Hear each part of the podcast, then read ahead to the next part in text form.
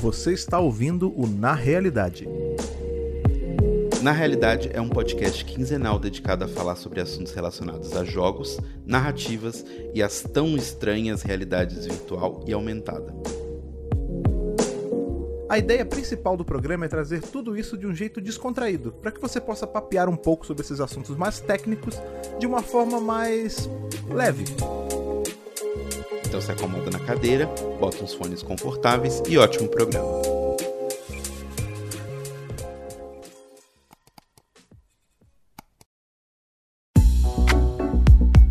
Bem-vindos a mais uma edição aí do Na Realidade, o seu podcast sobre tecnologia, jogos em VR e AR e tudo mais. Eu sou o seu host e community manager aqui da Árvore, Fred Pavão, e hoje o tema, particularmente, é um tema que eu acho muito legal, porque se tem uma coisa que. Não sei, uma coisa que o ser humano ele tem que. Não assombra, né? Mas acompanha muito ele. São essas ponderações, esses pensamentos sobre como vai ser o futuro? Será que vão ter carros voadores? Será que vai ter teleporte? Sempre é uma coisa muito além da nossa tecnologia, a gente fica sempre mastigando esse pensamento, pensando como pode ou como não pode ser. E tem todo um estudo, todo um pensamento em cima dessas coisas que o futuro está para trazer e o quão próximo a gente está dela. Né? Esse é o nosso tema de hoje, é o tão falado aí futurismo. E óbvio que para falar desse tema tão legal eu não estaria sozinho, eu estou com aquela pessoa que está sempre aqui do meu lado, esse homem do futuro, Telo Caetano. O futuro! a gente vai usar muito essa piada uhum. interna nossa, Fred, hoje, de falar do futuro. Verdade. Mas olá, pessoas, sejam bem-vindos a mais um Na Realidade. Eu sou o Telo, sou UI UX designer aqui da Árvore. E antes de qualquer coisa, antes de apresentar o nosso convidado, eu queria já deixar aqui claro para as pessoas ouvindo a gente Sim. que o futurismo que a gente vai falar hoje é o futurismo dessa ciência, a gente vai conversar se é uma ciência mesmo, mas esse estudo sobre o que o futuro nos reserva aí e não necessariamente o futurismo corrente de pensamento lá do manifesto do Filippo Marinetti. É, não é nada disso. Vamos, vamos trazer pro presente, o, que a gente usa como futurismo hoje. O futurismo tá do bom? bem. É, do bem. Vamos conversar sobre isso. e hoje a gente trouxe aqui o meu, meu colega de profissão aqui dentro da Árvore, UX UI e Visual Designer aqui da Árvore. Seja bem-vindo, Flávio! Uhul! Valeu, gente. Tô muito feliz de estar aqui nesse papo com vocês. E o que eu posso garantir hoje é que no final desse papo a gente vai prever o que vai acontecer exatamente daqui a 10 anos. É uma regra que, inclusive, tem. Palavra mais... por palavra. É, tem mais um convidado aqui que chama Mãe de Ná. Pode entrar no nome de Mas, Flávio Matos, conte para as pessoas que estão ouvindo a gente quem é você, o que, que você faz da vida, de onde você veio. Eu sou um menino do campo agora, porque com essa situação toda né, que a gente está vivendo, é, mas também a facilidade de trabalhar remoto, eu estou morando aqui num sítio, numa cidadezinha chamada Paudalho, perto de Recife, com meus cachorros. Mas é, na Árvore eu trabalho como UX UI, como vocês já falaram, e é, trabalho dentro do, da área de Visual Design.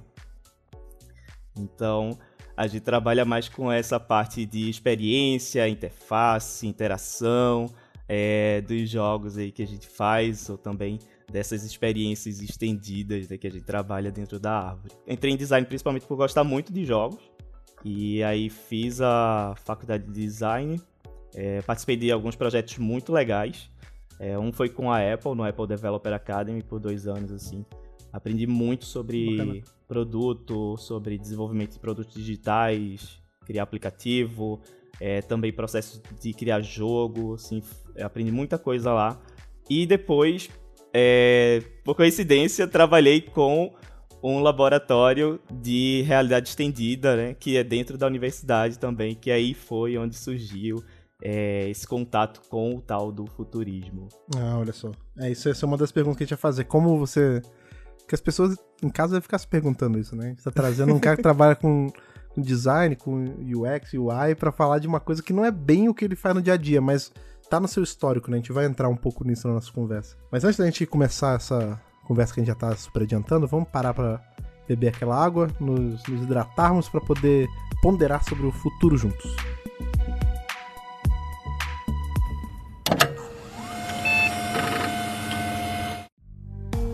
É, já continuando aí isso que a gente tava falando na abertura, né? Conta um pouco como foi essa a sua inserção nessa todo esse pensamento sobre o futurismo, onde você começou a, a entrar por esse assunto, porque realmente não é uma coisa tão comum da gente, tanto que quando a gente descobriu que você manjava disso, a gente quis logo transformar numa pauta aqui pro programa, porque é uma coisa muito única, né, cara? Assim, eu sei que existem né, correntes de estudo, pensamentos e pessoas que ficam, que trabalham às vezes exclusivamente com isso, mas eu particularmente não tinha conhecido uma pessoa que já tinha se dedicado a aprender sobre isso. Então explica, de uma forma rápida, para leigos, como foi que você começou e o que afinal é o futurismo, assim, de um, só pra gente introduzir nossa conversa. Eu entrei nessa parte do futurismo, assim, o interessante é que quando eu entrei na universidade, eu tinha uma cabeça muito limitada para o que era design em si, né? Uhum. E eu pensava muito que design era design de jogos ou designer gráfico. E quando eu entrei, assim, eu tive uma aula que foi só para falar sobre o multiverso do design. Que as ramificações, assim, que pode ter na área de design. E uma que me chamou muita atenção foi é, é Foresight Design, que chamavam na época. Eu acho que esse termo nem tá mais em uso, mas... Design de falavam... previsão? É, é tipo isso, né? Hoje, hoje falam muito forecast ou futurist design, né? É, mas na época era for, foresight designer. E aí falaram sobre previsão do futuro e eu fiquei tipo, onde que design se encaixa nisso, né? é, mas aí, passando os anos na graduação e também entrando no, no laboratório, que é o Voxa, né? o laboratório da universidade, eu entrei lá justamente para participar dessa, dessa área de futurismo. Né? É, a ideia lá era fazer a, a previsão dos 15 anos de tecnologia do laboratório. Tinha o desejo de, de unir todos os esforços do laboratório, são referência é, no Brasil, são referência também mundial. E eles fazem muita coisa bacana lá, muita coisa doida assim que a gente nem imagina, mas eles são bem aplicados para uh, realidades estendidas. Hum. E aí eles tinham esse desejo de unificar os esforços do laboratório para é, fazer com que todo mundo trabalhasse em uma tecnologia é, lá na frente, né? E aí teriam esses vários projetos durante os anos que contemplariam essa, essa evolução da tecnologia lá na frente. E aí eu fui chamado é, para participar disso, fiquei muito feliz porque eu adoro aprender coisa nova e estava bem intrigado, né, com o que era isso. Então estudei muito material junto com o pessoal e a gente é, entrevistou pessoas e fez todo um processo de teste que no final deu super certo e hoje eles estão é, trabalhando ainda com esse, com esse projeto, assim, com essa tecnologia. Uh, mas aí foi onde eu tive esse contato com o futurismo, né? Que não é aquele futurismo é, movimento artístico bem bizarro lá do começo do, do século XX, como o Telo falou. É um futurismo mais ligado a essa parte de estratégica, assim, de empresas e tal. Uhum. O que eu acho que as pessoas às vezes esquecem, né? E a gente esquece antes da gente fazer a faculdade de design. Algumas pessoas esquecem até depois. é que vem da, do verbo to design, né? Em inglês, que é projetar algo. é, é, é é o momento diferente de quanto você está executando. Teoricamente, Exato. você primeiro planeja e depois executa. Então, teoricamente, você pode planejar absolutamente qualquer coisa. Né? Então, é, é, na faculdade eu também tive contato com esse forecast design e, e, é um pouco maluco realmente, assim, parece um pouco papo de, de, maluco, assim, do tipo, ah, como é que vocês vão dentro dessa sala aqui entender isso? Nossa, Mas é muito. um pouco é um pouco. Acho que talvez o que a gente mais tem contato num dia a dia, pessoal que trabalha com marketing, ou que trabalha com moda, assim, é pesquisador de tendência. Né? Então, a gente tem essa profissão que ela é muito estabelecida, existem pessoas que são que são pesquisadores de tendência e tal, e é muito parecido. Acho que a diferença maior é que quando você está falando nesse design forecast, você está pensando em tendências mais a longo prazo, né? E no caso do futurismo aqui, muitas vezes se focando num, num viés mais tecnologia e não necessariamente cultural, não necessariamente social.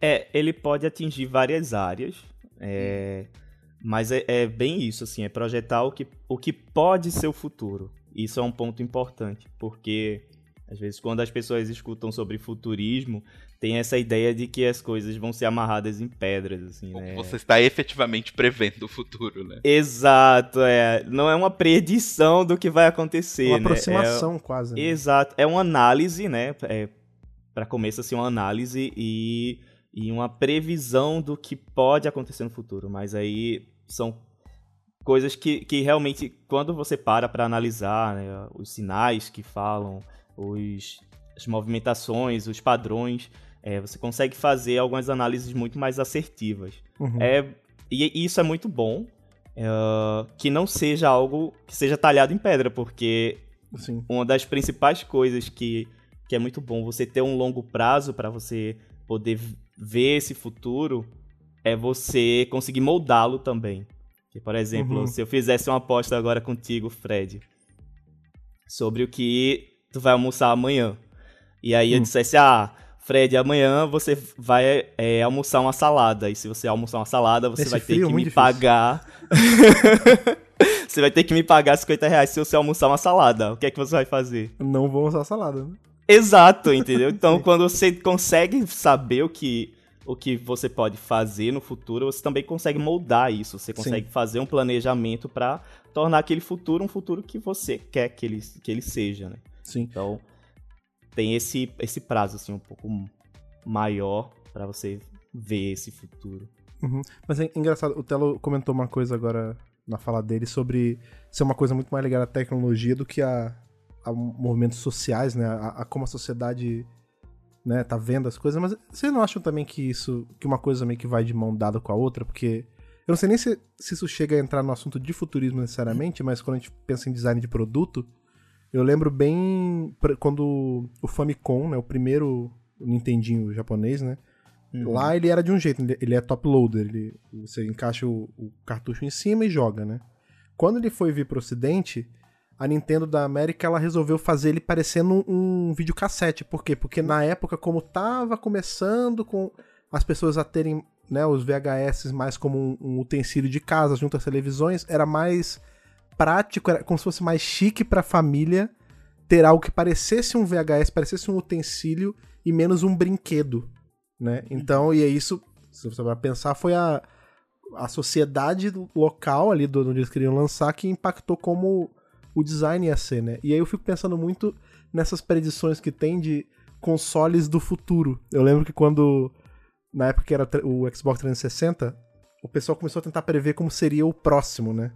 E falaram, ah, vai ser o Xbox 720. E aí fizeram um que era. Eu lembro. Sabe, gênios da internet, lá atrás. É, um console que era uma bola. Tipo, ele era, ele era tipo um- uma bolona assim com um fundo reto, Nossa, né? que doido. E, e aí o negócio com os modelos 3D mó bonito, eu falo, cara, será que vai ser assim mesmo? Aí fala, não, porque agora o design das coisas tende a ser mais abaloado, e aí o Xbox tá todo com essa ideia de, né, com a volta completa, e aí agora eles vão chegar ao máximo de ser uma voltona completa mesmo. E quando a gente chegou no futuro, quando a gente chegou na hora que lançou o que veio depois do Xbox 360, que foi o, o Xbox One, ele era o contrário, ele era uma caixa. então, tipo, então, assim, eles erraram de muito, né? E tem- deve ter muito isso, né? De, do, do futurismo, entre aspas, prever algo, e aí quando chega na hora é algo completamente diferente, né? Uhum. É, eu acho que acontece, mas acho que a principal diferença, assim, é que muitas vezes essas previsões que são feitas eh, por pessoas da internet, vamos Uhum, colocar uhum. assim, elas às vezes se restringem muito à parte estética, Sim, sabe? Então, sim. do tipo, ah, é mais estético assim.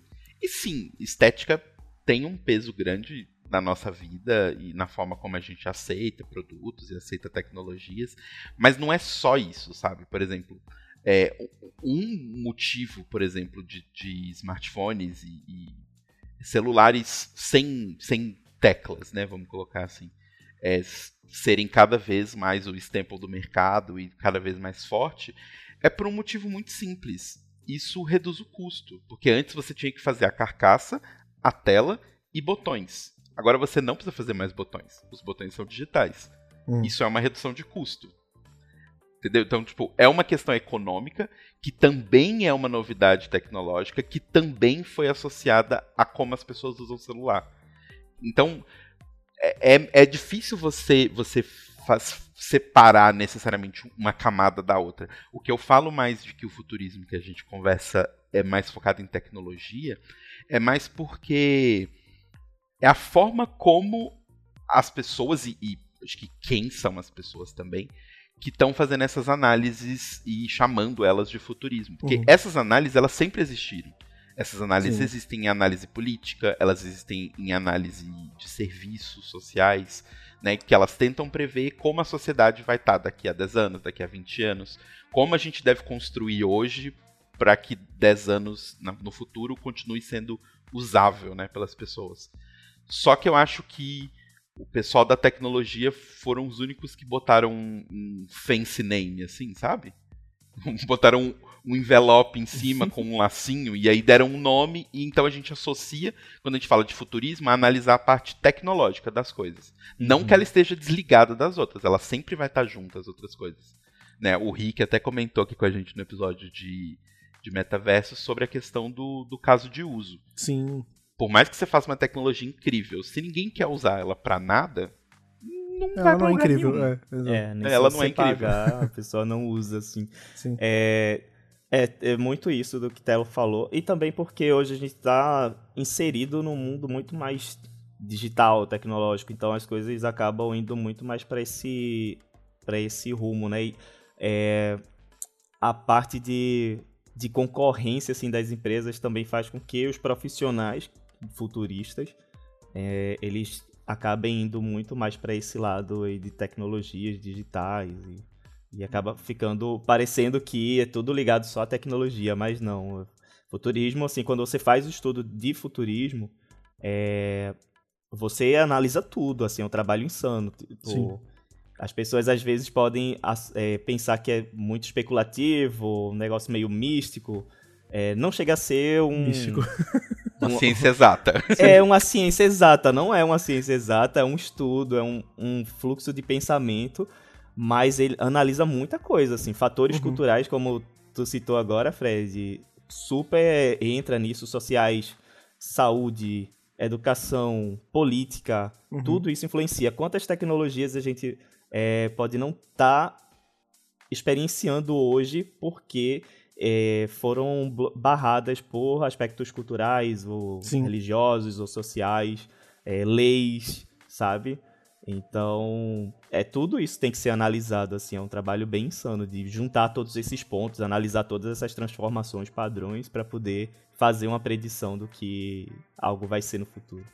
É, por exemplo, um, só pra gente finalizar esse tópico e pro próximo, um, um vídeo que eu tava vendo pra gente estudar pra pauta, tava falando uma coisa que eu nunca tinha parado para pensar, que é, por exemplo, a, a, relação que tecnologia né, tem com a nossa vida e com, e com o tempo de duração da nossa vida. Né? Então, assim, é estipulado que humanos, no seu auge, no seu pico de saúde, vão viver até 100, 110 anos, 120 estourando. Não vai passar disso. Uhum. Só que, quanto mais tempo passa, mais as pessoas estão vivendo mais, porque a medicina está avançando um pouco. Uhum. E isso precisa ser levado em consideração porque os eletrodomésticos que a gente tem hoje, que foram criados hoje, a tecnologia que a gente tem hoje, lava-roupa, lava geladeira, TV, elas não foram feitas para pensar num lifespan de uma pessoa que vive 140, 150 anos. Uhum. Elas foram feitas para pensar num lifespan de uma pessoa que vive 70, 80 anos e que durante esse tempo ela vai ter 3, 4 TVs. Entendeu? Uhum. Então, até, até isso você tem que levar em consideração. Ah, como que vai estar tá a vida das pessoas em todos os aspectos? Saúde, social, completo, né? Não, e até exato, porque tem exato. que, tem que. Deve existir uma análise sobre. Não tem por que um utensílio durar tanto tempo assim. Se isso. Se ele vai ser tipo. Se ele vai ser sobrepujado por uma tecnologia melhor. Né? Por exemplo, uhum. é, eu lembro muito da minha avó nessas horas que ela, ela tem esse negócio de cozinha. Quando você vê que casa de vó tem aqueles é, o utensílio de cozinha marrom ou, bege, você sabe que é muito Nossa, velho. Nossa, sim. E geralmente eles são indestrutíveis. e aí minha avó sempre falava: não, mas antigamente a valita fazia um negócio que durava 20, 30 anos, hoje em dia dura 5 anos. E ela não tá de todo um errado. Tem, uhum. muito, tem muito utensílio de, enfim, casa, cozinha, que antigamente durava muito mais. Mas eu, isso é um total achismo, assim, eu não estou analisando futuri, futuristicamente a coisa, mas Porque antigamente a gente não tinha saltos de tecnologia em tão pouco tempo, tão rápidos e tão grandes, né? Então, por exemplo, uma batedeira que funcionava, sei lá, em 1970, em 90, não tinha mudado tanta coisa. Só que o problema é que, sei lá, de 2000 para 2020, muita coisa mudou e, e foi se, por exemplo, ah, agora você pode ligar sua batedeira com o seu celular. Agora você pode com comando de voz. Tipo, isso são Exato. coisas que, num período de, às vezes, 10 anos, a gente tá tendo um salto, um salto tecnológico muito maior do que a gente tinha há 30, 40 anos. Entendeu? Então não tem por que as, as empresas fazerem coisas que durem tanto tempo assim também, né? É, não é interesse. Pra mim, assim, eu já até vou começar aqui sendo advogado do diabo do tema. Que pra Ih. mim é um pouco do problema que a gente tem hoje com esse futurismo essa tecnologia, que é assim, ah, e agora você pode controlar o seu micro-ondas pelo seu celular. Pra quê? Mas você precisa? É exato, né? É, então, você precisa? É necessário? Aí, porque, porque, assim, a primeira coisa que as pessoas costumam jogar na mesa, porque elas tentam fazer um, um, um- um contra ali, né? Que é, ah, mas e a acessibilidade de pessoas?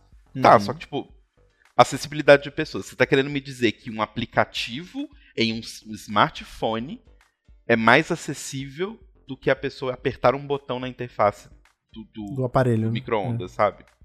Assim, Sim. ah, mas é porque. E a pessoa que não pode se locomover? Bom, se a pessoa não pode se locomover, ela também não vai conseguir ir até o micro-ondas. Então tem alguém ajudando ela. Essa pessoa pode apertar o botão. Entendeu? Começa Sim, a ficar, uhum. tipo, muito. dando umas voltas. E a gente sabe que isso é por conta da obsolescência programada. Sim, né? As coisas sim. têm que durar menos pra gente conseguir vender mais coisas. Sim. Produzir mais plástico, produzir mais lixo. E aí que entra todo o meu problema com a questão do, do futurismo. Assim, que eu acho que A parte é, um- é uma né? coisa. É, porque é uma coisa que é muito legal enquanto análise, mas como toda tecnologia, né, ela não é nem boa nem má por si só, assim, mas tem uma pessoas que né? usam ela, e empresas que usam ela, para gerar cada vez mais lixo. E mais lixo, e mais lixo, e mais Sim. lixo, Uhum. com a desculpa de que ah, é porque a gente tem que mirar no futuro. É, tem, Sim. tem dois pontos aí bem importantes nessa análise do Telo. Que o primeiro é, é sobre essa coisa de exacerbar uma, uma função, né, uma tecnologia, assim, quando ela surge. É meio que o que a mídia faz, e, e isso até é apontado como um dos, dos fatores de análise. É, tem, tem o Gartner, que faz o Gartner Hype Cycle, que ele mostra as tecnologias que estão emergindo, as que estão é, ficando defasadas, as que estão entrando em mass production, enfim. E aí um ponto que eles analisam é, é justamente essa excitação que tem do mercado, né? Que é quando a tecnologia apareceu e aí todo mundo começa a, a falar, a, a atribuir coisas que ela não necessariamente é. Que é até uma coisa que a gente vê muito hoje no, sobre o metaverso, assim, né? Todo mundo fala, todo mundo sabe o que é metaverso, mas ninguém sabe o que é metaverso, porque Sim. ele não existe. É, e aí tem essa questão de, ah, vamos botar um aplicativo aqui pra fazer o seu micro-ondas ligar sozinho, só que a usabilidade disso é totalmente ineficiente, né? É, e, e aí isso é interessante porque tem um estudo, tem um- um- uma técnica que se faz para poder fazer essas previsões, por exemplo, que é chamada Look Back to Look Forward.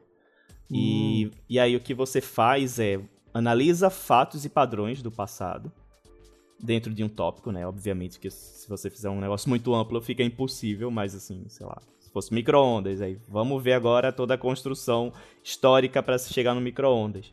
E aí você consegue analisar que existem sinais de mudanças, né? Então, é, a humanidade em deter- em determinado momento ela estabeleceu um padrão.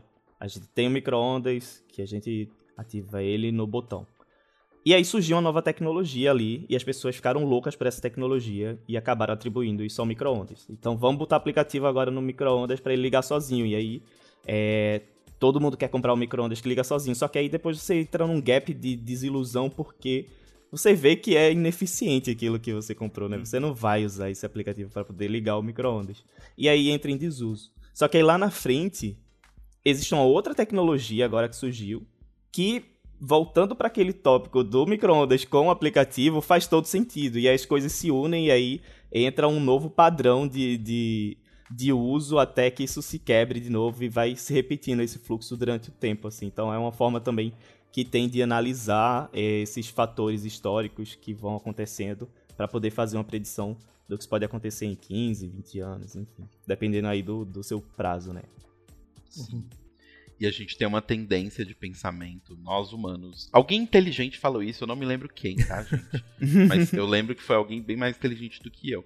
Que é, é a gente tem a mania de superestimar o impacto de uma tecnologia a curto prazo e subestimar o impacto dela a longo prazo. Então, do tipo, a curto prazo a gente acha que não, botar a Siri no seu micro-ondas vai salvar tudo, porque a Siri é incrível, o micro-ondas é incrível, logo juntar duas coisas incríveis é isso, a solução é essa. Esse é, é a coisa mais maravilhosa que você pode fazer, né? Uhum. E aí a gente acha que isso vai resolver, sendo que quando você olha a longo prazo, a Siri a longo prazo é outra coisa. Né? Não Sim. sei se micro-ondas tem mais um longo prazo a mais do que ele já tem hoje. Mas, é. é, a Siri a longo prazo é uma outra coisa. A Siri é um step de uma coisa que está acontecendo. É que a gente tem que parar de ver a, a tecnologia como essa coisa pronta, que está na sua frente, o produto final. Meio emergencial, né? Uhum. É, o emergencial. A tecnologia, aquilo ali é um step numa escada que continua. Essa escada não para. Ela continua indo para frente, né? Não diria nem uma escada, porque parece que é subida. É uma, uma esteira, esteira. É. pra uhum, frente. Isso. É, aquilo ali é um momento, é uma foto dessa esteira. Ah, ok, temos a Siri. Daqui a 20 anos, a Siri ainda vai fazer sentido na nossa vida? Como ela tá aí, né, assistentes de voz estão aí há muitos anos, provavelmente sim. Porque é uma coisa que tem a gente já provou que tem acessibilidade para pessoas com algum tipo de, de, desabilidade. A gente já provou que ajuda pessoas que não têm tanto costume a usar, a ficar mais fácil. Ajuda pessoas que estão fazendo tarefas mecânicas a não perder atenção, por exemplo, dirigindo e tal. Então é provável que a Siri seja só um step desse caminho de assistentes. Uhum. Mas ela não é o final. Ela não é para não é para chegar na Siri que a gente caminhou até aqui. É, ajuda até a diminuir materiais também, né? Por exemplo, o controle remoto, daqui a um Sim. tempo a gente não vai precisar usar mais, porque Exato. todo comando de voz e tal. É, mas isso é uma coisa interessante você ter trazido o controle remoto para conversa, porque eu penso que ele é um bom exemplo disso, né? Dessas tecnologias que quando a gente pensa futurismo, gente, pelo menos eu, eu acabo sempre pensando numa coisa muito tipo, sei lá, o futuro o, cyberpunk, é, o cyberpunk, o ecopunk, aquela coisa mega futurista super diferente. Mas às vezes o futurismo de verdade ele é analisar, por exemplo, a criação de um controle remoto. E de novo, se a gente voltar, eu, eu tô fazendo esses recortes menores, não tô falando de 100 anos. Uhum. Não tinha controle remoto, pelo menos na minha casa não tinha. A gente tinha que levantar para ligar a televisão. Nossa, entendeu? Sim. Naquele botão rodar, exato, é, tinha que passar de canal. Era a minha mãe contava que quando ela via, quando ela via filme de terror na TV, ela amarrava uma linha no, na tomada pra quando terminasse o filme ela puxar e não ter que levantar pra, né, com medo de tal. Ah. E assim, e isso é uma coisa que quando eu era moleque, eu não, eu não tinha esse pensava, ai, eu vou ter que levantar para ligar a TV. Não, é, tipo, era o que eu tinha que fazer, então eu ia lá, rodava o negócio, sentava de volta no sofá e via meu desenho. Quando eu queria desligar, eu ia lá, virava de volta e acabou. Hoje em dia, se some o controle aqui de casa, já era. Porque as TVs Ninguém nem. assiste TV. É, as TVs nem tem mais botões físicos. Assim como, por exemplo, antigamente seu celular ah, emperrou uma tecla, eu não consigo, sei lá, apertar um, um negócio. Tudo bem, você tem todas as outras, né? Agora não, tudo é uma tela. Se rachou a tela, acabou o celular, entendeu? Então tem muitas essas coisas que às vezes a gente take for granted, assim, tipo, ah, é só um controle remoto. Isso aqui não é, não é uma tecnologia avançadíssima.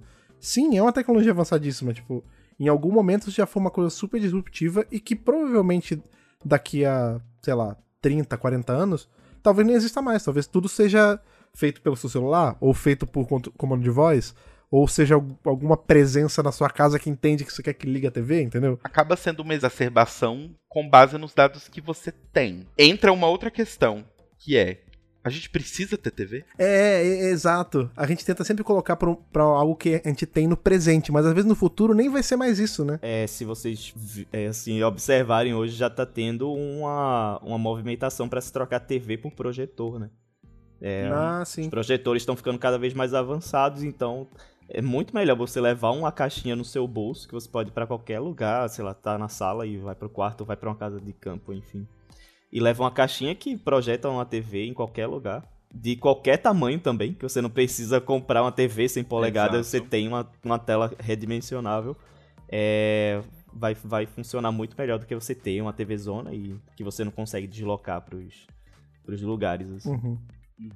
É, ou com, por exemplo, né, trazendo mais pra gente aqui da Árvore, com Mixed Reality, ainda que a gente se mantivesse num frame né, de TV, por exemplo, uhum. a gente não precisaria, mas ainda que a gente se mantivesse, cada pessoa pode usar aquilo ali só como uma marcação, mas cada pessoa está assistindo e ouvindo um canal específico. Todo mundo olhando para a mesma TV ah. ou para a mesma parede. Sabe? Uhum, mas cada pessoa está vendo o seu próprio programa, as suas próprias coisas, sem interferir com os outros. Uma coisa interessante também sobre essa parte do chip é, no, no cérebro e tal. Isso é uma questão de cultura, por exemplo, que impede essa tecnologia de aparecer aí, porque pouquíssimas pessoas vão querer testar um chip no seu cérebro, é ter um é. chip no seu cérebro, sendo controlado ainda mais por uma empresa de um multibilionário. Não. É, eu é tenho minhas ressalvas cultural. em relação a isso. eu não sei se eu falei. É. É, normalmente o que a gente mais vê como, como uma coisa que segura a tecnologia é, normalmente, na maioria das vezes, segurança. Seja né, de você com relação a sua, aos seus dados, com relação à sua, à sua individualidade, ou segurança com relação a outros terem as suas informações e tudo mais. Então, Sim. isso é o que muito segurou a gente. Hoje em dia, a gente todo mundo tem um smartphone no bolso, então a gente meio que superou um pouco essa, essa questão. Eu lembro muito de quando eu estava na. Tipo, antes de entrar na faculdade, até na faculdade mesmo, lá nos idos de 2009, 2008, que era tipo uma questão o fato de que o Google guardava onde você ia. Você podia olhar no Google Maps. Hoje em dia, isso não é uma questão. Esquece. Não, não se é. discute isso. O tipo... Google, o Facebook, a sua é, vizinha, todo mundo te observando. É. Sua mãe, todo mundo sabe onde você tá, porque Exato. todo mundo pega a localização. Sim. É, tem uma, uma questão interessante que daqui a 10 anos a gente não vai usar nem celular, nem teclado e nem mouse. É o que as pessoas que estão prevendo aí essa, principalmente essa chegada da, do XR, né?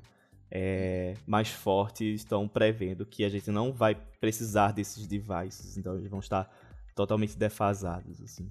Uhum. Em 10 anos, né? É, se a gente pensar no ritmo que as coisas têm hoje, não é tanto tempo assim. É, tem uma, é. tem uma série que a Thaís estava assistindo agora esses dias que fala exatamente disso, que é aquela Years and Years, que para mim era ah, só sim. uma série normal, assim, não tinha nada sobre de sci-fi e tal.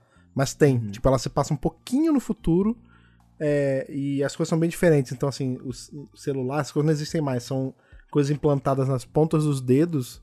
E aí você meio que digita e tem alguma coisa que você vê também. Eu não, não assisti a série toda, então não sei, mas é, é tudo integrado em você também. E não tipo, é um assim. salto de 100 anos no futuro, sabe? É bem menos. É, é um mixed reality normal, assim como a gente entende, sem um suporte externo tecnológico. Mas eu acho louco isso, e até queria puxar uma pergunta pro Flávio, que é assim, eu, né, como eu falei, eu tive um breve contato assim com, com isso na faculdade, mas eu nunca entrei muito, fui muito a fundo como você.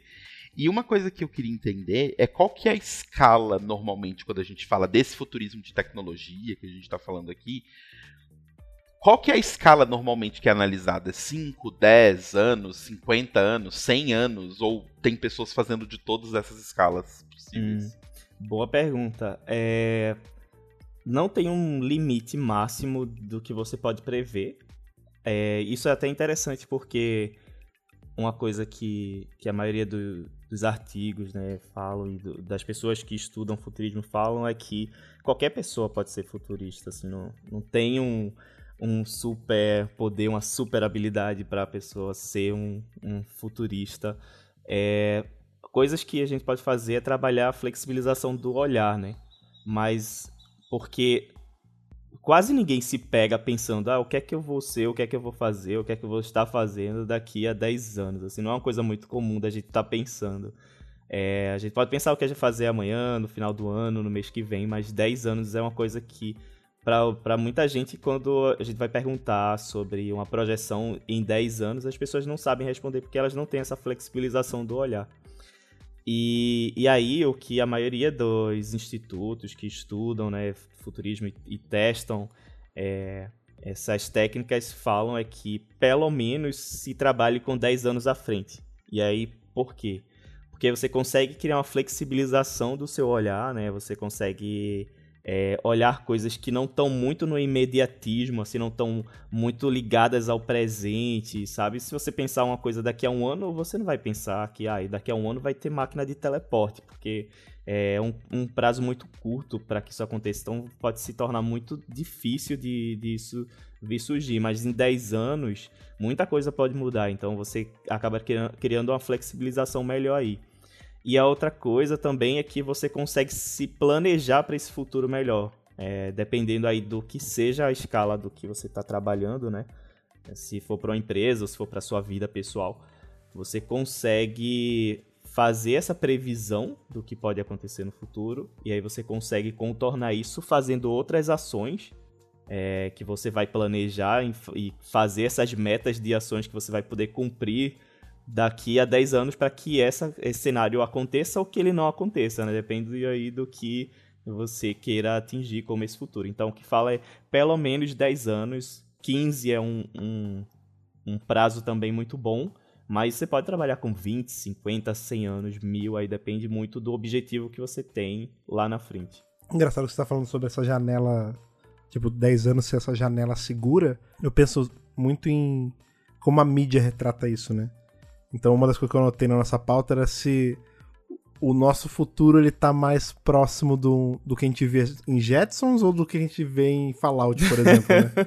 Mas é engraçado isso, porque o Jetsons previa o hoje como uma coisa muito, muito longe do que a gente tá ainda. Qual era o né? ano do, do Jetsons? Se eu não me engano, o George Jetson nasceu esse ano, ou vai nascer esse ano. É um, é um futuro próximo, mas não precisa ir muito longe.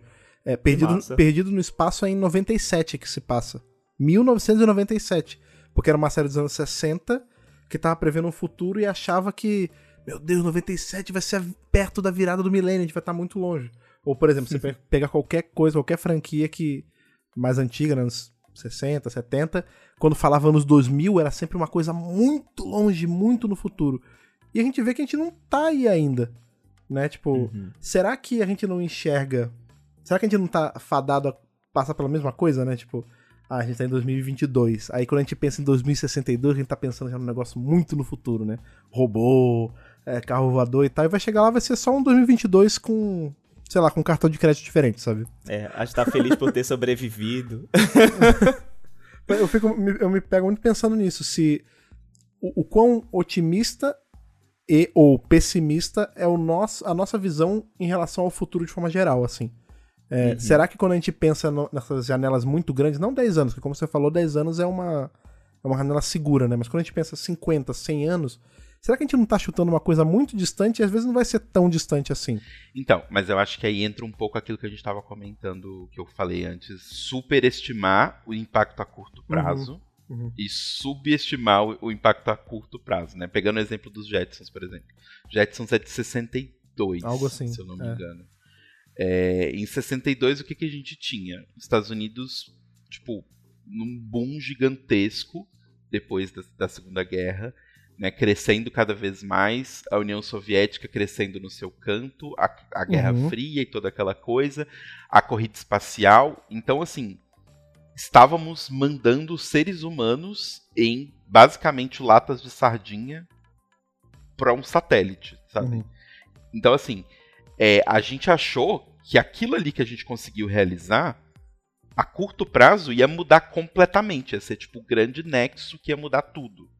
Só que a longo prazo, a gente Entendeu? Do, tipo assim, a gente uhum. achou que a curto prazo ia ser incrível, ia ser tipo, nada mais será como depois que o homem pisar na Lua. É, daqui a três anos vai ter viagem para todo canto do planeta. É, se eles vão pra Lua hoje. Do universo, né, é, se eles, se eles estão indo pra Lua em 69, então em 78 eu vou para qualquer planeta que eu quiser. Porque a gente superestima a curto prazo. Mas a gente subestima a, a longo prazo. Então, uhum. o fato do homem ter ido à Lua foi legal, foi bacana e tal, foi, né? É a grande demonstração de, de, de tamanho de, de, membros fálicos entre Estados Unidos e, e União Soviética, né?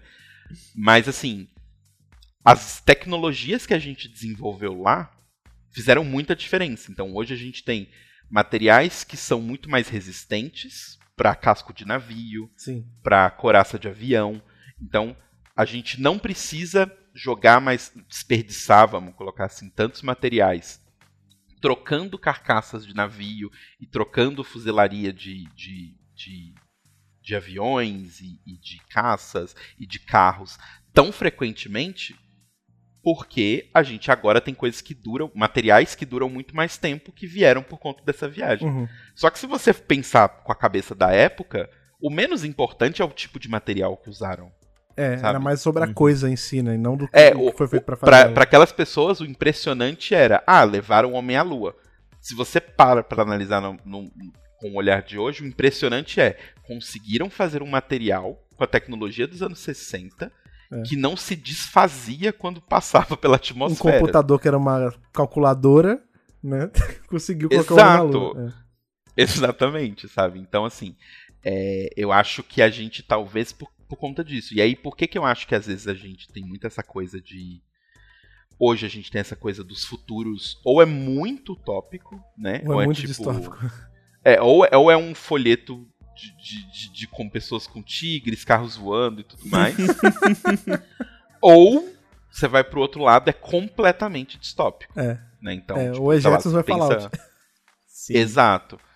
Porque eu acho que hoje a gente produz muita tecnologia numa velocidade muito acelerada. E tecnologias que são intercambiáveis, né? Então, tipo, Uhum. hoje a gente está na era da tecnologia, então uma coisa que você inventa digital, ela provavelmente tem interferência em outras coisas digitais que já existem, e elas se somam, elas se multiplicam. Então, eu acho que a gente está num, num ritmo tão rápido de desenvolver coisas novas de uma tecnologia que a gente nunca desenvolveu antes, que com a internet e, e as coisas digitais, que a gente está meio overwhelmed, assim, sabe? Sim. A gente acha que o negócio ou vai completo pro inferno ou vai completo pro Pro céu. E provavelmente ele não vai pra nenhum dos dois, ele vai seguir um meio ali.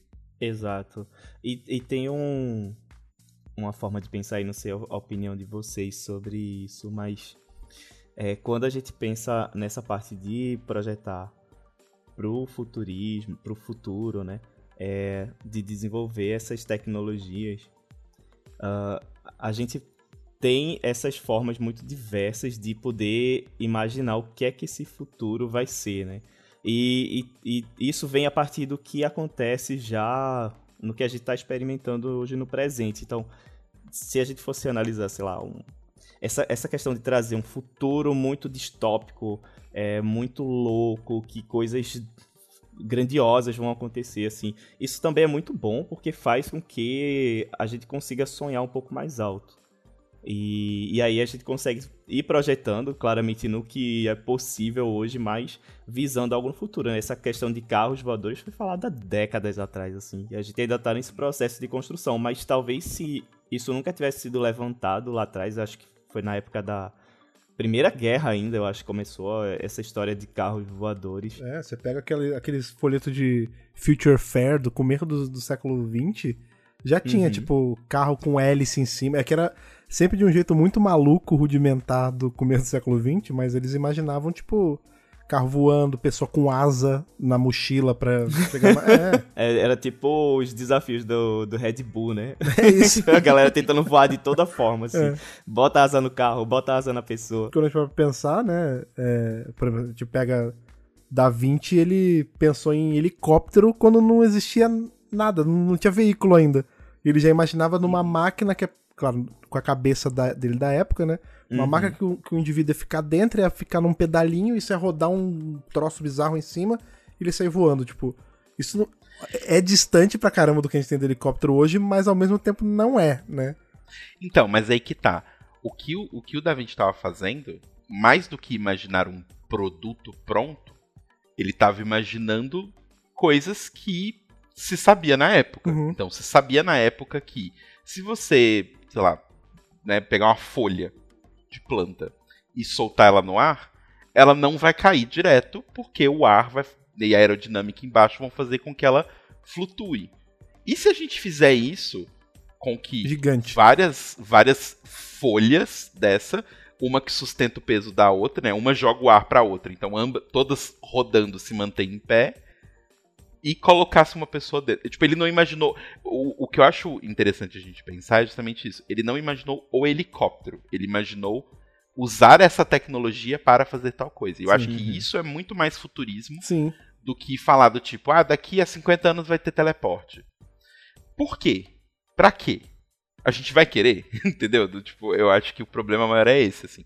A gente, a gente tá muito, às vezes, preocupado em imaginar o produto daqui a 50 anos e não necessariamente o caminho que a gente vai fazer até lá. Uma observação até interessante, porque quando a gente vê alguma tecnologia se consolidando mais, pelo menos eu observo assim, eu vejo que ela se consolida mais quando ela é atribuída a trabalho.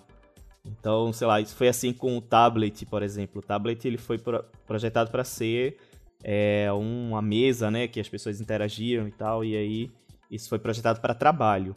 Mas ele se massificou quando é, alguém pensou que o tablet poderia ser algo que poderia estar na mão das pessoas. E aí, é, a mesma coisa foi com o computador, enfim.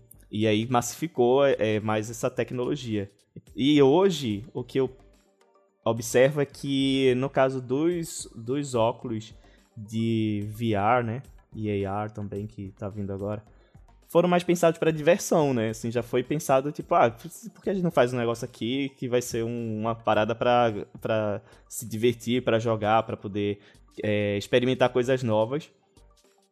E agora é que tá ficando algo mais massificado, é que tá se pensando, por que a gente não usa isso para melhorar o trabalho remoto, para fazer com que as pessoas estejam Foi a mão inversa, no mesmo né? é, tipo, foi um pensamento que tá se modificando, né? Assim, eu, eu acho bem interessante. E, e nessa hora que acho que a gente até volta para aquela conversa que estava tendo no começo do, do podcast, que a gente tá falando sobre como, enfim, a sociedade im- impacta na tecnologia e vice-versa.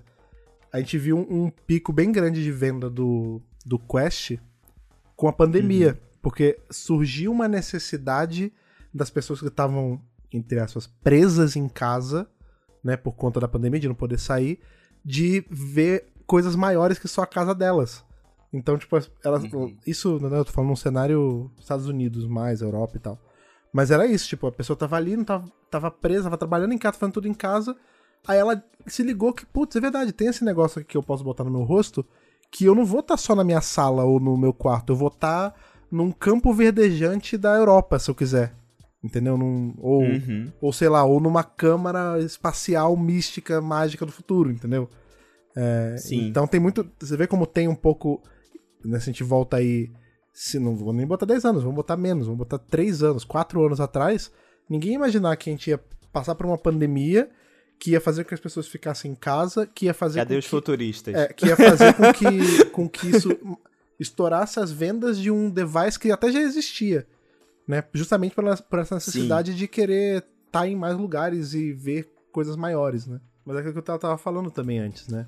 É, o óculos quer dizer que o, sei lá, daqui a dois, três óculos ainda vai ser um troço na sua cara? Às vezes não, porque ele pode ser só um, um, um elemento no caminho da, da trajetória dessa tecnologia, né? Por exemplo, uma coisa que quando eu montei a pauta eu coloquei foi sobre né, a gente tem, eu sou um grande fã de, de Star Trek, e Star Trek ele é tido como precursor de várias tecnologias, né?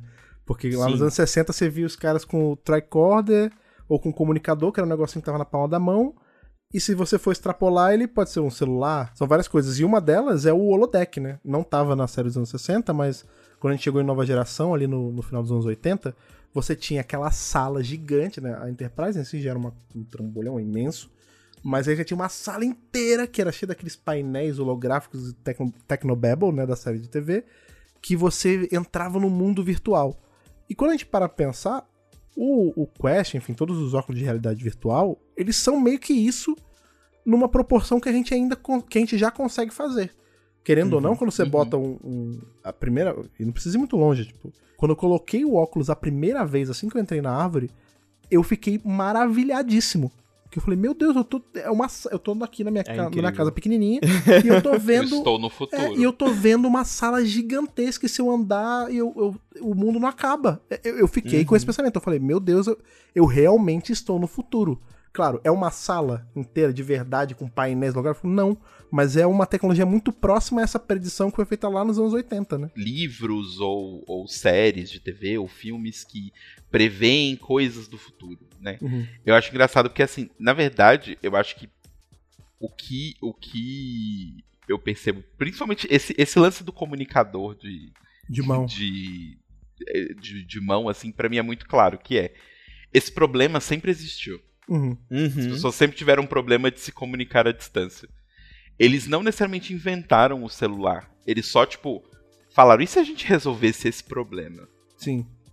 Porque, muito na teoria, a tecnologia é pra isso. Né? É pra Sim. resolver problemas que a gente tem hoje, que a gente fala, não queremos lidar com esse problema mais, então a gente vai resolvê-lo. É um meio. então, né? é, é um meio de resolver questões. Então, eu acho que talvez quando a gente olha pra essas coisas, a gente deveria interpretar muito mais como isso. Não é que essas, essas coisas, essas séries estão prevendo nada, ou ah, a série estava fazendo futurismo. Não. A série estava solucionando um problema que existe. né? É um problema real. As pessoas, quando elas saíam de casa, se você não pegasse a pessoa em casa, você não conseguia falar com ela. Crianças que estão ouvindo esse podcast, sabia? Houve um tempo em que se você ligasse para casa da pessoa que você ia encontrar para avisar que você tinha um, um compromisso e essa pessoa já saísse, Já era. ela ia te odiar para sempre, porque não tinha como você avisar para ela que você não ia estar lá. A não ser que o lugar tivesse um, um telefone fixo. Crianças que estão ouvindo esse podcast, existia um tempo em que vocês ligavam pras pessoas, pera. porque. Cri- A gente fala criança, vamos lembrar aí que quem nasceu em 2000 já tem 22 anos e não viu isso aí quem tá É. falando. Exato, Sim. exatamente. É, tem- eu, eu- eu esqueço pois essa é. questão. Mas, mas assim, então eu acho que esse essa questão das séries e tudo mais, eu acho que assim, é engraçado, é divertido pensar essas coisas assim. Uhum. Porque eu acho que elas também influenciam muito as pessoas, né? Então as pessoas que gostam dessas séries vão tentar resolver os problemas da é. mesma forma que eles foram resolvidos na série. É, e às vezes vão quebrar a cara e falar, ah, na forma que foi feito na série não é o legal. O legal é outra forma. E aí sim se cria uma tecnologia. Uhum. É, por exemplo, o que eu fico muito empolgado de quando as pessoas ficam falando, ai, do hoverboard, né? Do, skate que voa ou do carro que voa. Sinceramente, eu não, eu não acho que carro que voa é a parte mais interessante dessa questão toda. Eu acho que a parte mais interessante é muito mais do tipo, se a gente tiver uma tecnologia de transporte, né, de, de, de, de- de colocar coisas em cima de trilhos, vamos colocar assim, que ou em cima de outras coisas que fazem com que essas coisas flutuem, significa que o único atrito que elas vão ter é o atrito do ar. Elas não vão ter atrito com outra coisa física. Uhum. Uhum. Logo, vai ter muito menos desgaste, logo vai ter muito menos lixo. Pra mim, a parte interessante disso é isso. Sim. Então, eu acho que talvez a gente. É isso que o Flávio falou, acho que talvez a gente precisa treinar um pouco o nosso olhar para entender o que, que é interessante dessas coisas, o que que, o que, que são essas coisas, né? Para mim, essas tecnologias de série de ficção científica é muito isso. É um problema que, tipo, por exemplo, de onde veio a ideia do ah, faster than light? É porque as séries de ficção científica tentavam ser realistas. E se elas fossem ser realistas, significa que mesmo na nave mais fodida de todas, uma viagem entre estrelas vai durar pelo menos quatro anos. o que não é muito divertido É. uma série que em quatro anos nada acontece Não feijoada. passei então, um caminho longo de quatro anos. é, então é mais do tipo, bom, o roteiro não funciona se eles ficarem quatro anos indo de um ponto A a ponto B para um episódio. Então vamos fazer com que eles vão mais rápido que a luz. Dobra. Pronto. É, é isso. Sabe? Então, tipo, surgiu mais de solucionar um problema do que, ai, no futuro acho que vai ser assim. Uhum. É, uma coisa que eu acho que é interessante, que eu sinto um pouco, e que eu acho que a gente hoje, no presente, 2022, a gente tá muito fascinado né, com a tecnologia. Assim, é, tem um, um ponto que a gente colocou até aqui na, na pauta sobre o, o Gap of Disappointment, Sim, né, que é. Tipo, ai, a gente tá muito assim fascinado vendo tudo acontecendo e tipo a gente quer que isso seja uma coisa gigantesca, seja uma coisa incrível e tal. E tem um, um, um pesquisador, o nome dele tá aqui, Franco Berardi, que ele escreveu um livro chamado After the Future e ele faz uma análise um pouquinho sobre como o século XX ele foi um século que pensava o tempo todo no futuro. Né? Então o século XX começou com toda a coisa da. Bom, pr primeiro que ele veio de uma época em que a gente teve paz durante muito tempo, né? No final do século XIX. E então ele começou com as vanguardas artísticas, como por exemplo o futurismo, que a gente falou no começo do episódio e tal. E foi um século onde as pessoas falavam, cara, no futuro vai ser tipo incrível, sabe? Olha o que a gente está fazendo aqui em 2018, a gente está construindo um tanque, sabe, que é um carro blindado que nada destrói, que anda para frente até você parar, nada consegue parar ele. Então assim, nada pode nos parar. E aí o que ele fala um pouquinho é que foi chegando no final do século XX, nos anos 70, anos 80, 90, a gente foi percebendo que, um, a gente estava um pouco enganado sobre o quão longe a gente iria né, uhum. em um único século. E dois, a gente começou a encarar, o, o para mim, a parte mais é, complicada e complexa de se falar sobre futurismo e essas coisas, que é a tecnologia não está sozinha num bolso. Então, tem crise econômica, tem crise climática, Sim. tem crise social, tem crise humanitária, que tudo acontece ao mesmo tempo. Então, o que ele fala um pouco é que a gente é tão maravilhado no século XXI é, pelas tecnologias, porque a gente nasceu, né, nós três aqui que estamos nessa conversa, a gente nasceu numa época onde os nossos pais foram, eles nasceram maravilhados também, só que eles educaram, né? A gente nasceu ali numa época onde estava tudo meio que na baixa. A gente nasceu numa época em que a esperança tinha um pouco morrido, assim, tipo, ah, não vai ser tão incrível. Não vai ser tão incrível quanto a gente achava. Então a gente nasceu nisso. Então tudo que a gente vê, tipo, sei lá, parece um, um, um golpista, tipo um Elon Musk, assim. E aí fala, tipo, carros elétricos, as coisas assim, a gente fala, meu Deus, esse cara é, é genial, esse cara é genial e tal porque a gente nasceu numa época em que a gente já tava meio tipo, ah, nada incrível vai acontecer no meu tempo de vida, uhum, sabe? Uhum. Então, a coisa mais incrível que aconteceu no nosso tempo de vida foi a internet. Que é que muito é incrível, incrível é. é. muito incrível. Mas ainda assim, não é o que se não é o que os, os pais e os, e os pais dos nossos pais esperavam. Eles uhum. realmente esperavam que no século XXI a gente já tá voando. Uma questão também de se observar assim é que para que as coisas aconteçam numa velocidade mais legal, existem alguns pontos que favorecem isso, que o primeiro é se a, se a sociedade, né, tá vivendo bem naquele momento, tá tranquilo, tá em paz. Então, por exemplo, a guerra mesmo, é, muita gente vê como um impulsionador de tecnologias, não sei o quê. Só que não. O que acontece é que quando você tá em guerra, você tá, tá você não consegue desenvolver muito bem para as pessoas, porque as pessoas estão preocupadas muito mais em sobreviver, em se proteger. Então, existem alguns desenvolvimentos que aconteceram na, na Primeira e Segunda Guerra que se desenrolaram em tecnologias hoje, mas para que essas tecnologias é, ganhem velocidade, para poder se desenvolver mesmo, as pessoas têm que estar bem, né? E a segunda é que elas têm que ter o um contato com isso.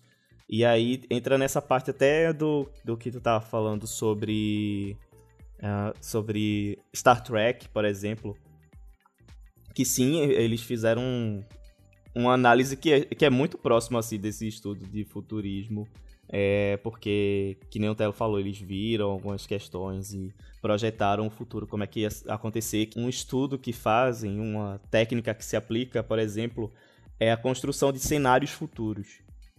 Que aí hum. é basicamente você faz aquele estudo prévio sobre o tópico que você está trabalhando, sei lá, for saúde, por exemplo. E aí você imagina um futuro e aí você aplica essa, essa, esse tópico nesse futuro e você começa a inserir modificadores ali, por exemplo. É, como é que vai ser a política nesse futuro? Como é que vai ser a sociedade nesse futuro? Como é que vai ser a cultura nesse, nesse futuro? Em que lugar você está aplicando isso no mundo? ou é fora do mundo, sabe?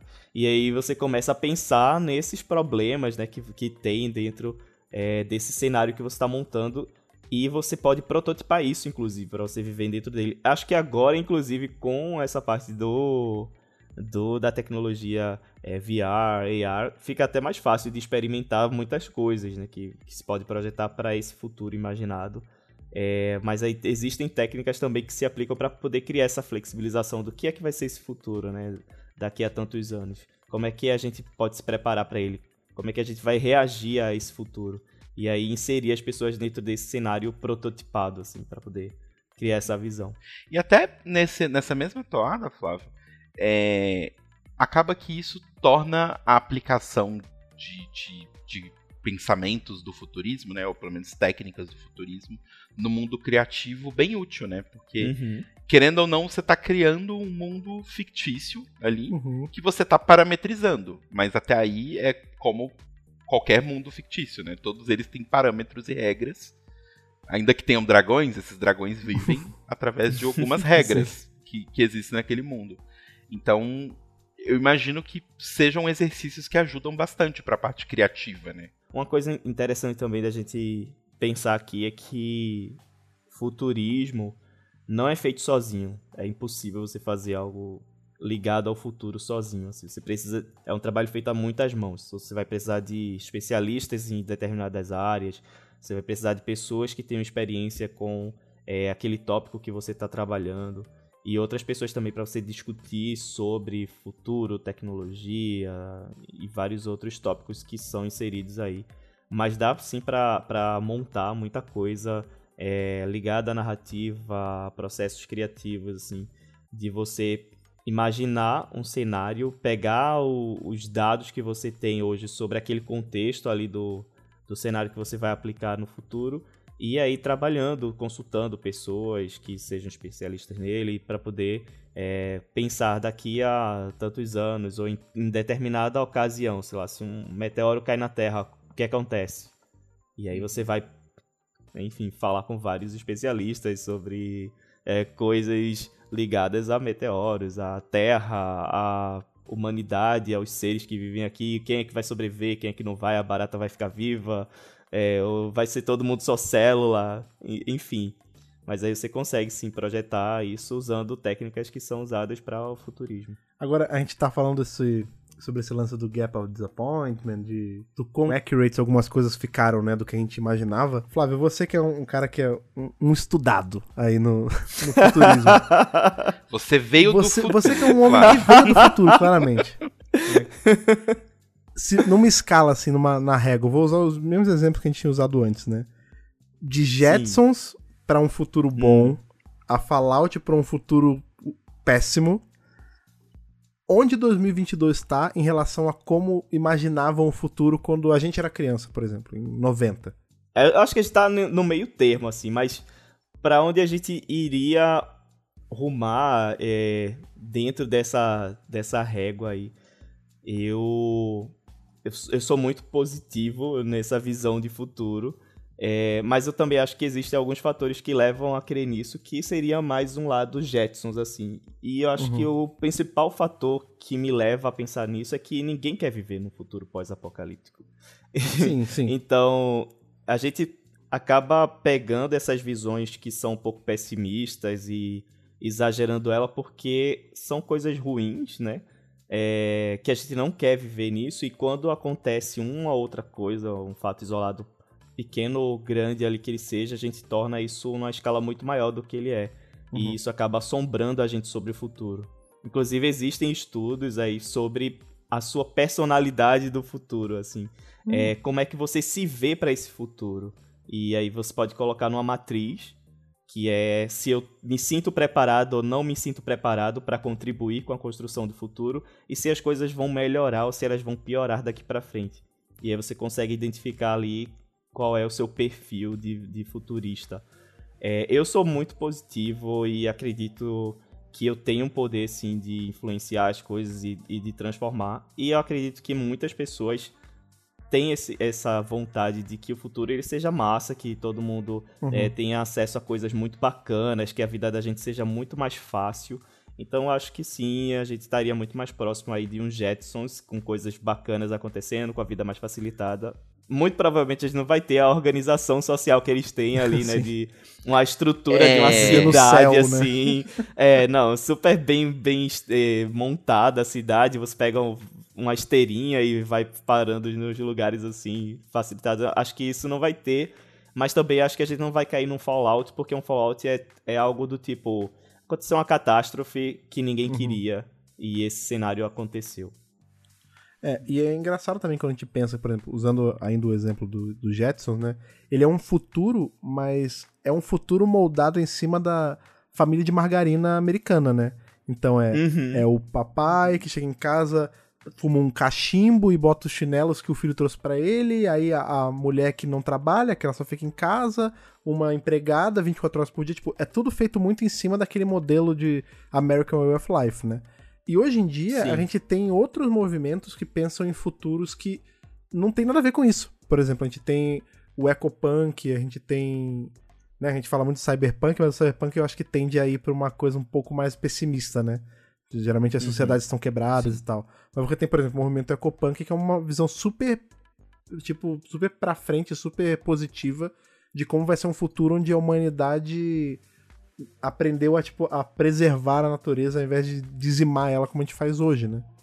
Não, eu sou muito fã, assim, do movimento solar punk. Sou apaixonado por isso. Todas essas... Eu, eu vi um comercial, não sei se vocês chegaram a ver, que eu acho que é um comercial de margarina, não, de iogurte. É um comercial de iogurte, eu não lembro de onde é, porque minha memória é péssima para isso. Mas ele mostra é como se fosse a dona da, da fazenda é, tá lendo uma carta que a avó dela deixou para ela. E aí a avó dela fala: Poxa, eu, eu ficaria muito feliz de, de poder experimentar esse futuro que você tá vivendo agora. E aí começa a mostrar a fazenda como é que funciona. Então ela anda e tem a plantação lá, ela aciona uma maquininha e essa máquina forma nuvens de chuva em cima da plantação e aí chove, começa. É, tem uns robozinhos que vão lá coletar as coisas e servir coisas e é, cuidar da, das plantações, dos bichos, assim. E é tudo muito integrado, tanto essa parte orgânica de natureza, com tecnologia, sem um agredir o outro, sabe? E eu, eu sou muito apaixonado, assim, por, por esse movimento de solar punk, assim, esse comercial para mim é incrível, uma animação lindíssima. Eu sou muito, muito apaixonado por isso. É. Eu, eu, eu sou apaixonado por essa ideia também. Eu só sou um pouco mais negativo. eu, eu, eu acho que assim, o futuro Jetsons, eu acho que sim, ele é bem possível, eu consigo vê-lo, mas eu não consigo vê-lo para todo mundo. No ponto de que se a gente continuar como a gente tá, algumas pessoas vão ter o futuro Jacksons, mas só algumas pessoas. Ah, uhum. Tá. Sabe? Eu não acho que eu, eu então assim, eu ultimamente para mim, assim, principalmente nos últimos anos, eu tenho meio que rejeitado para mim mesmo, assim, na minha cabeça, futuros onde eu vejo que não é para todo mundo, sabe? Uhum. Então, eu acho que eu adoraria, sabe, que a gente realmente começasse a, a pensar mais no meio ambiente, porque isso é sempre uma coisa que me pega muito, tipo, nessas apresentações, tipo, ai, nossa, porque esse carro tecnologi super tecnológico e não sei o que, e tal, tal, tal, e blá, blá, blá, e falo, tá, mas isso é para todo mundo? E assim, isso vai ajudar a gente a, tipo, de produzir menos lixo, sabe? Tipo, para mim, o que eu mais tenho realmente pirado, assim, e até um pouco da minha transição do design é, físico para o design digital é um pouco por isso, sabe? Na vontade de produzir menos lixo. Uhum. Porque eu acho do jeito que está, não vai. Do jeito que está, não vai ter nem Jetsons nem Fallout. Vai, não vai ter, nada. Zero. Sabe? Vai ter ninguém para contemplar esse futuro. É, não vai ter, ter ninguém. Só os aliens, né? É, então, não... assim. Eu compartilho muito dessa visão e vejo que tem muita gente também crescendo dentro dessa corrente de pensamento, né? De, uhum. A gente tem que preservar mais, a gente tem que ser mais diverso também, tem que ter, ser mais igualitário. Sim. Isso cresce muito, mas é, é, muito difícil montar isso dentro de um, um mundo onde ele já está moldado para uma galera que já tem muita vantagem, né? Já tem muitos Exato. privilégios. É. E assim, infelizmente a gente não tem hoje uma figura que seja um, um, um, símbolo futurista, vai, tipo, os adolescentes acham Elon Musk, uh, pra um lado que seja esse realmente esse solar punk, sabe? Uhum. Um eco. Eu, eu não digo nem solar assim, mas eu digo realmente o eco e o eco levado ao extremo, sabe? Do tipo, uhum. que a gente conseguisse criar uma sociedade que não é a merda que é hoje, sabe? Onde umas pessoas têm muita coisa, outras pessoas têm pouca coisa. E, tipo, eu não vejo ninguém com a proeminência e com o dinheiro para investir. Tipo, um Elon Musk, tipo, um Bill Gates e tal na vontade de fazer isso, sabe? Eu, eu não consigo enxergar hoje uma pessoa, um bilionário, que tenha interesse em fazer isso, sabe? É, então, por isso que eu fico um pouco negativo ainda, sabe? De, de, de achar assim, porque tipo, ah, eles fazem algumas coisas, tipo, o, o Bill Gates faz, né, tipo, vai lá e, e faz as suas caridades, mas se ele não fosse tão rico, e não tivesse ninguém tão rico quanto ele, precisaria fazer caridade? Esse é todo o ponto, sabe? Eu acho. Então, eu, eu realmente queria muito viver num mundo solarpunk onde a gente onde a gente não tivesse jornais celebrando o fato de que o Largo da Batata tem um prédio gigantesco todo espelhado que vai esquentar a temperatura do bairro extremamente e não vai ajudar nada, sabe? Tipo, não é como se o prédio tivesse grandes painéis solares para poder pegar energia solar dali e, sei lá, iluminar o largo da batata todo para poder deixar a região mais segura, mais iluminada para todo mundo. Não, não é isso. É só um prédio para ser bonito e para mostrar poder e a gente tem dinheiro. É que então... provavelmente essa matéria foi investida por, pelo pessoal do prédio. Também. Exato. É. é, então, tipo, é, esse tipo de coisa vai minando um pouco a minha vontade uhum. de ser uma pessoa tão positiva quanto é. o Flávio. Mas. Mas infelizmente eu, eu, eu, acho que o futuro Jetsons a gente realmente está mais próximo dele do que o Fallout. Uhum. Mas não para todo mundo. Sim, sim. É, o, que eu, o que eu percebo também é que a gente está longe de ver essa descentralização que é tão falada hoje, né? Principalmente com o metaverso, uhum. ah, tudo vai descentralizar. Não. A gente hoje, nesse momento que estamos gravando, está rolando aí um projeto de lei justamente para diminuir o poder de compra das pessoas mais pobres e, em relação a produtos que vêm de fora e talvez taxar produtos sem nenhuma nenhum nenhum. valor é. mínimo assim de importação. É, isso diminui muito o acesso a várias coisas, principalmente tecnologia, para pessoas que são mais pobres. Mas eu acredito que a um longo prazo isso vai se transformar, porque à medida que as coisas vão evoluindo, as pessoas estão tomando cada vez mais conhecimento, isso empodera, né? As pessoas, se a gente olhasse para alguns anos atrás ou décadas atrás, a gente veria um cenário que pra gente hoje é totalmente inaceitável, mas pra época era o normal, assim. É, que é até esse ponto do Jetson ser aquela famíliazinha americana. Margarina. Toda, né? é, nossa.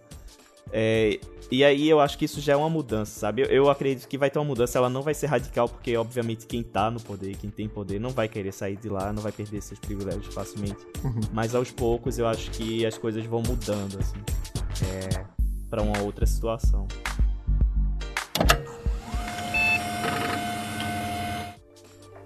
Ah, e agora eu tenho uma pergunta mais divertida. É, vai. Pra fechar feliz. Que eu, eu pesei é, o clima, gente. Animação desculpa. desculpa, eu pesei o clima. É engraçado que você falando esse negócio sobre África e aí essas chações dos ricos. Eu só pensei naquela música das meninas do. E o destino todo mundo já conhece, que de cima sobe Nossa, de baixo. sobe de, de baixo, desce. desce. Meninas aí, grandes. Estamos aí para tentar. O futurismo, que eu, o, o, futurismo que eu quero é um futurismo que lute contra essa música das é meninas. isso. Futuristas do, aí do, do mundo, nem do Brasil, do meu mundo. Por favor, façam com que a música das meninas não se torne uma realidade. Não, não continue é, se tornando uma não realidade. Não continue. Não perpetuem essa realidade. Mas vamos lá. É, na linha dessa pergunta, quais tecnologias você, Flávio, e você, Fred, hum. imaginam que hoje são tipo algo inimaginável, mas vocês acham que no futuro é uma coisa que pode ser casual. Eu vou colocar um, um, uma régua de tempo aqui. Vamos colocar 100 anos. 2122. 2122. tá bom, tem que ser um negócio piração total, loucura. Fora o fato de tudo ser cromado, porque para mim o futuro, o futuro longo assim, não dá para não ser, tem tudo tem que ser prata e cromado, e aquela loucura. Eu adoro coisa assim. Heavy metal, a capa do heavy metal, eu quero assim. O futuro. O futuro, exatamente. Ah, cara, a minha cabeça, eu não sei, eu, eu gosto muito de usar esse, esse tema. Eu sou muito caipira pra algumas coisas. Eu não, eu não sei, eu só consigo pensar em teleporte. Ah, não, tem um negócio que. Mas não é tão inimaginável assim, esse é o problema. Que seria o, o Peixe Babel, o tradutor universal. Isso ia ser um problema, porque hum. talvez isso tirasse o emprego da minha esposa, mas uh, ser uma coisa assim que. Não, talvez não, com certeza ia tirar. Mas, mas daqui a 100 anos, É, daqui a 100 anos a gente não vai se preocupar com isso, né? é. Mas é algo que você não tem essa, essa doideira de, ah, eu vou viajar pro Japão, eu preciso aprender, eu preciso ter um guia que me. Não, você chega assim, você vai falar, e aí, tudo bem? E aí o japonês vai entender. E aí, tudo bem em japonês, quando você fala japonês, mas enfim. sabe? Alguma coisa que facilitasse a comunicação nesse ponto de não precisar nem ter um switch para você virar. Não, é assim. Você chegou, você falou, beleza. E aí quando você tá nos Estados Unidos é alright. Tipo, automático pros dois e ao ponto de que isso é uma coisa que a ficção científica sempre faz aparecer, mas ninguém pensa na praticidade desse ponto, que é, por exemplo, de novo, Star Trek ou Star Wars ou qualquer Star aí da vida, Doctor Who, enfim uhum. que seja. Você chega no lugar e tá falando, tá falando a língua alienígena e o cara tá ouvindo inglês. Mas a boca tá batendo igual inglês. Como se você não tá falando com aquele. Por exemplo, sei lá, é, floresta, a sua boca mexe de um jeito. Forest é, mexe de outro. Entendeu? Mas a pessoa que tá vendo, tá vendo a boca certinha do jeito dela. Então, houve alguma coisa na tecnologia que mexe na percepção da pessoa também. Entendeu? Não é, não, eu não quero ninguém dublado igual novela mexicana. Sabe? Tem que ser um negócio que faça ficar zerado mesmo. Você quer que, tipo, não importa o idioma que a pessoa esteja falando, uhum. aos seus ouvidos. E ao olhar. Soe, Sim. soe, e ao olhar, soe o que você quer entender. Sim, e ao ponto também de escrito. É, esse é bem inimaginável. E também ao escrito, do tipo, eu cheguei no Japão, eu tem várias placas em hiragana, katakana, kanji, que eu tô super no começo e eu não consigo saber ainda o que é o que direito, mas quando eu bater o meu olho, meu olho vai, vai ver lá, sei lá, banheiro escrito em, em hiragana, mas eu vou ler B-A-N-H, entendeu? Esse nível de tecnologia. É, uhum. Isso a gente já tem sem, quase. Sem device. Eu não quero o negócio do Google. Eu quero meu olho bateu, mudou. Não, não, sim, é, mas então. Inimaginável. Não sei se, não sei se você sabe, mas algum device tem que ter. Não, então, mas nem que seja. Você não, falou inimaginável. Nem que seja, não, mas nem que seja um device que é uma uma sei lá, uma seringa de nanorobôs que vão aplicar no seu olho não, não é, é, um device, mas ele tem que existir. Uhum. Tipo, biologicamente o seu olho não faz isso, ele não vai fazer daqui a 100 anos. Mas por isso entendeu? que eu falei, você falou inimaginável. Eu não quero device. não, né, Frederico? Você tem que entender a piada não, entendi, do negócio. Não, tem razão. Tem que ter alguma, algum tipo de intervenção, eventualmente Uma lente de contato é, que ela é. já aplica aí a Aí como é, como é aquele que todo. pega o, o rosto da pessoa e modifica? Esqueci. Fake, deepfake. Deepfake, é. É isso. Eu, talvez o termo não seja nem device. Eu não quero que seja um trambolho. Eu quero que seja algo, por exemplo, uma lente de contato. É, ou um mas por, é, uma lente de contato com um, uma mistura de Google Lens plus um, um deepfake só na boca da pessoa. Uhum. Plus um fone de ouvido ou um implante de ouvido que coloca o som traduzido com uma voz é, que é feita de forma digital igual a da pessoa. Uhum, é. Junta essas quatro coisas, eu acho que quase chega lá. É, algo assim. e você, Flávio? Lá vem o, o Flávio Tempo. positivista de novo. Vamos lá, Flávio, a gente vai salvar vamos, o mundo, eu e você. Vamos salvar aqui. Eu acho que não vai existir furto mais. Hum. Furto é uma coisa assim que não vai existir porque vai ter tanta tanto Big Brother, assim, tanta é, escaneamento de objetos e, e, e, câmeras inteligentes que, e rastreamento também desses objetos inteligentes e internet das coisas, né, que não, talvez nem seja mais esse o termo aí daqui a 100 anos, mas que não vai valer a pena, não vai ter como você furtar, porque todo mundo vai saber e todo mundo vai saber onde é que estão as coisas, então furto vai ser extinguido. Acho que é isso. O meu nem é uma questão de tecnologia. Não é a questão de, tipo, a tecnologia é inimaginável. Uhum. Mas é, é, tipo. Culturalmente é inimaginável isso. Mas eu imagino daqui a 100 anos que ninguém vai ter um veículo de transporte particular. Hum. Um carro como a gente tem hoje. Tomara, né? É, todo o transporte de cidades e e, e de grandes centros e para as pessoas fazerem tudo, vai ser um transporte que vai ser completamente interligado e as pessoas vão fazer ele sem precisar elas terem um carro delas. Tipo tubo. Então, tipo aquelas cidades do futuro que são as pessoas são transportadas que nem carta antigamente, num tubo de vácuo. É, então, não sei, não sei, não sei exatamente, tipo, a, a, mecânica, vai. Mas do tipo, eu, eu, o futuro que eu queria ver uhum. é um futuro onde ninguém precisasse ter um carro particular, porque o essa questão de transporte foi resolvida. Sim, Seja sim. ela porque a gente não precisa ir em lugares fisicamente mais, sei lá, né?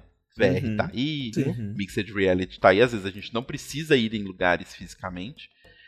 É, ou porque o transporte, eu preferia, teoricamente, fosse a segunda opção. O transporte hoje é muito melhor e, tipo, a experiência de você descer do seu prédio e pegar um metrô, pegar uma plataforma voadora, pegar um sei lá o que, uhum. é tão prático e é tão simples quanto sempre foi, e tão gostoso quanto sempre foi dirigir, por exemplo. Então, sei lá, daqui a vários anos, ao invés da gente ter aviões de luxo, jatinhos ou essas coisas todas que gastam horrores de combustível e tudo mais, a gente tem uma linha de, de literalmente um trem que atravessa o Atlântico, sabe? É, para mim isso seria uma coisa que hoje é inimaginável. Ninguém investiria nisso. Isso não, isso não, não faz nem sentido com a te... não só com a tecnologia que a gente tem hoje, mas com a sociedade que a gente tem hoje. Sim. Mas para mim o inimaginável para mim seria isso.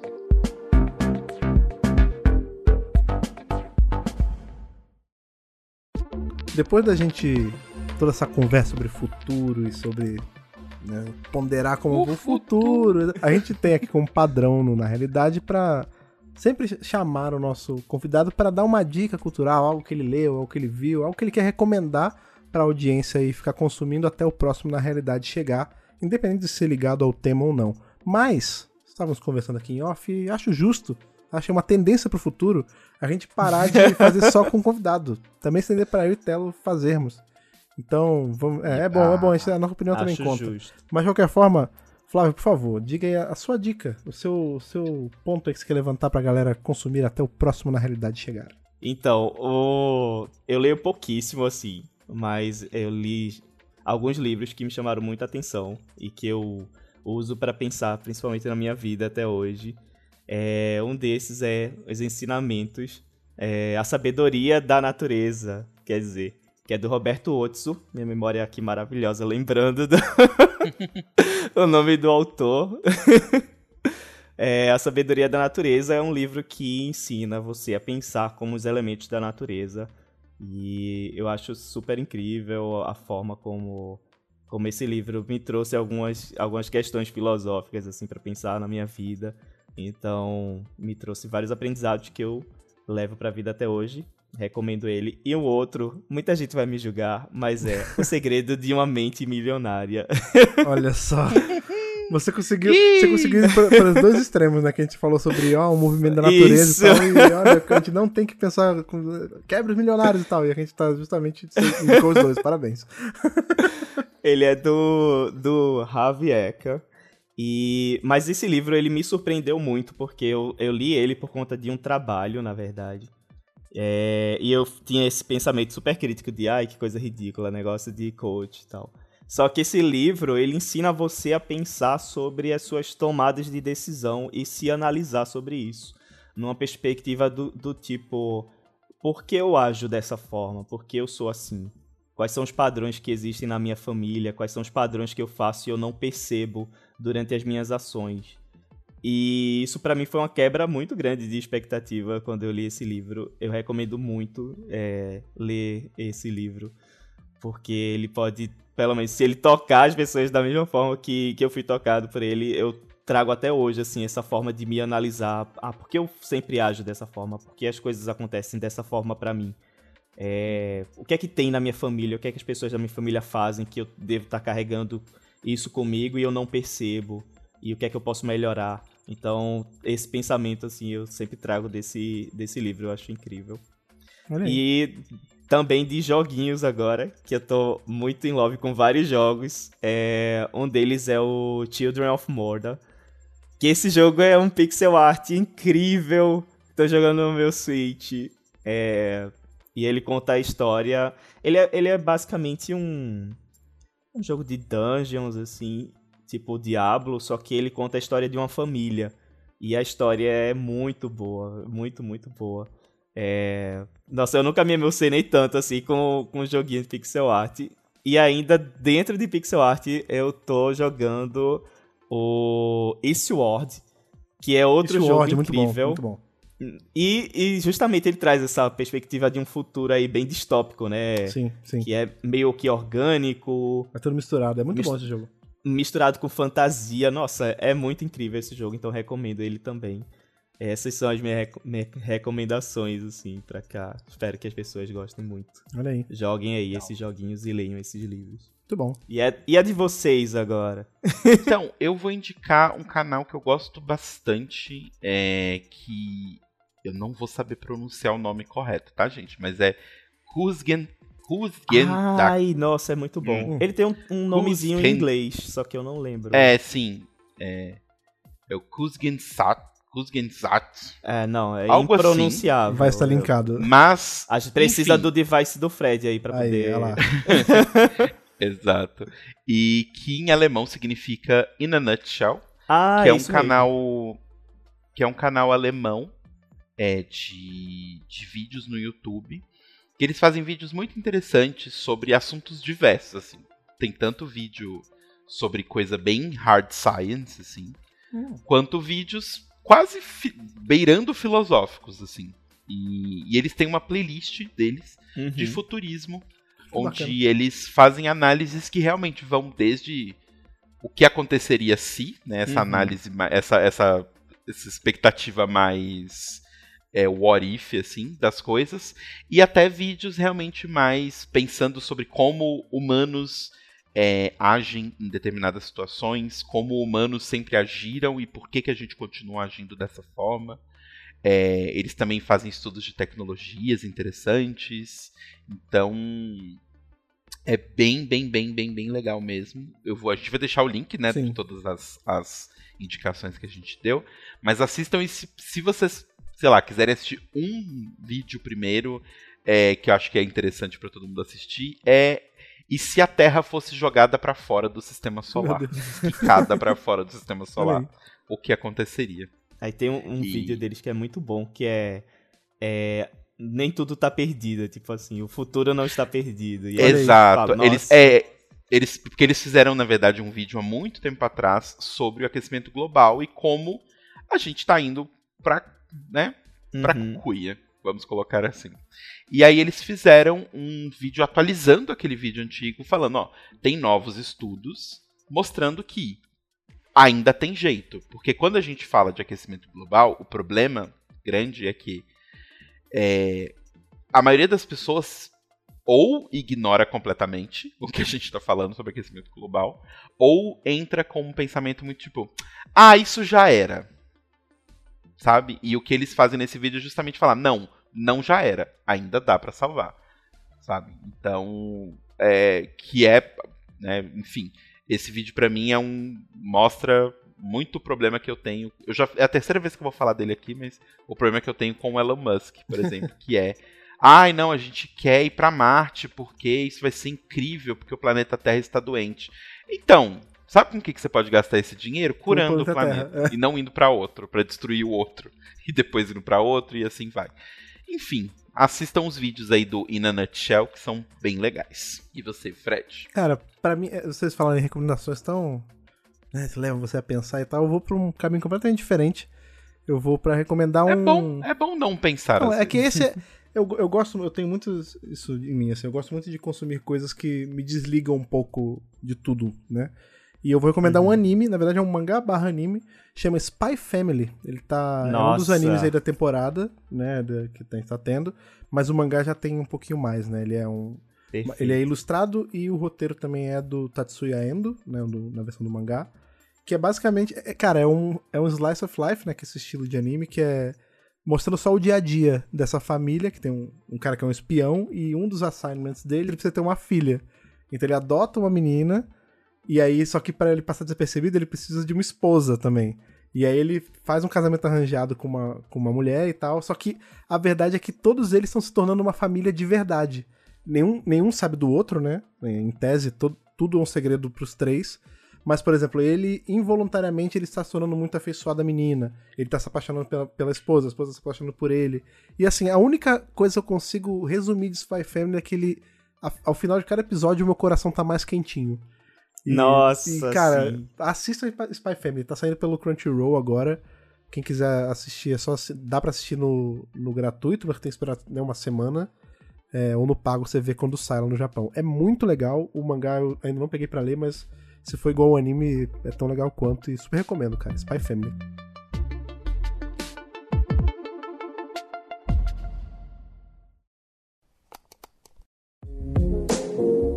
Você ouviu o Na Realidade. O Na Realidade é feito pela Árvore Immersive, estúdio brasileiro de jogos em VR, que se você ainda não conhece, super deveria dar uma chance. Conheça mais o nosso trabalho nos seguindo em Árvore Immersive nas redes sociais e com os nossos jogos nas principais plataformas online de VR. Você encontra todos esses links em linktree.com barra Árvore Immersive ou clicando no link da descrição desse programa. Não se esqueça também de assinar o nosso feed em anchor.fm barra na realidade. Aquele abraço e até o próximo programa.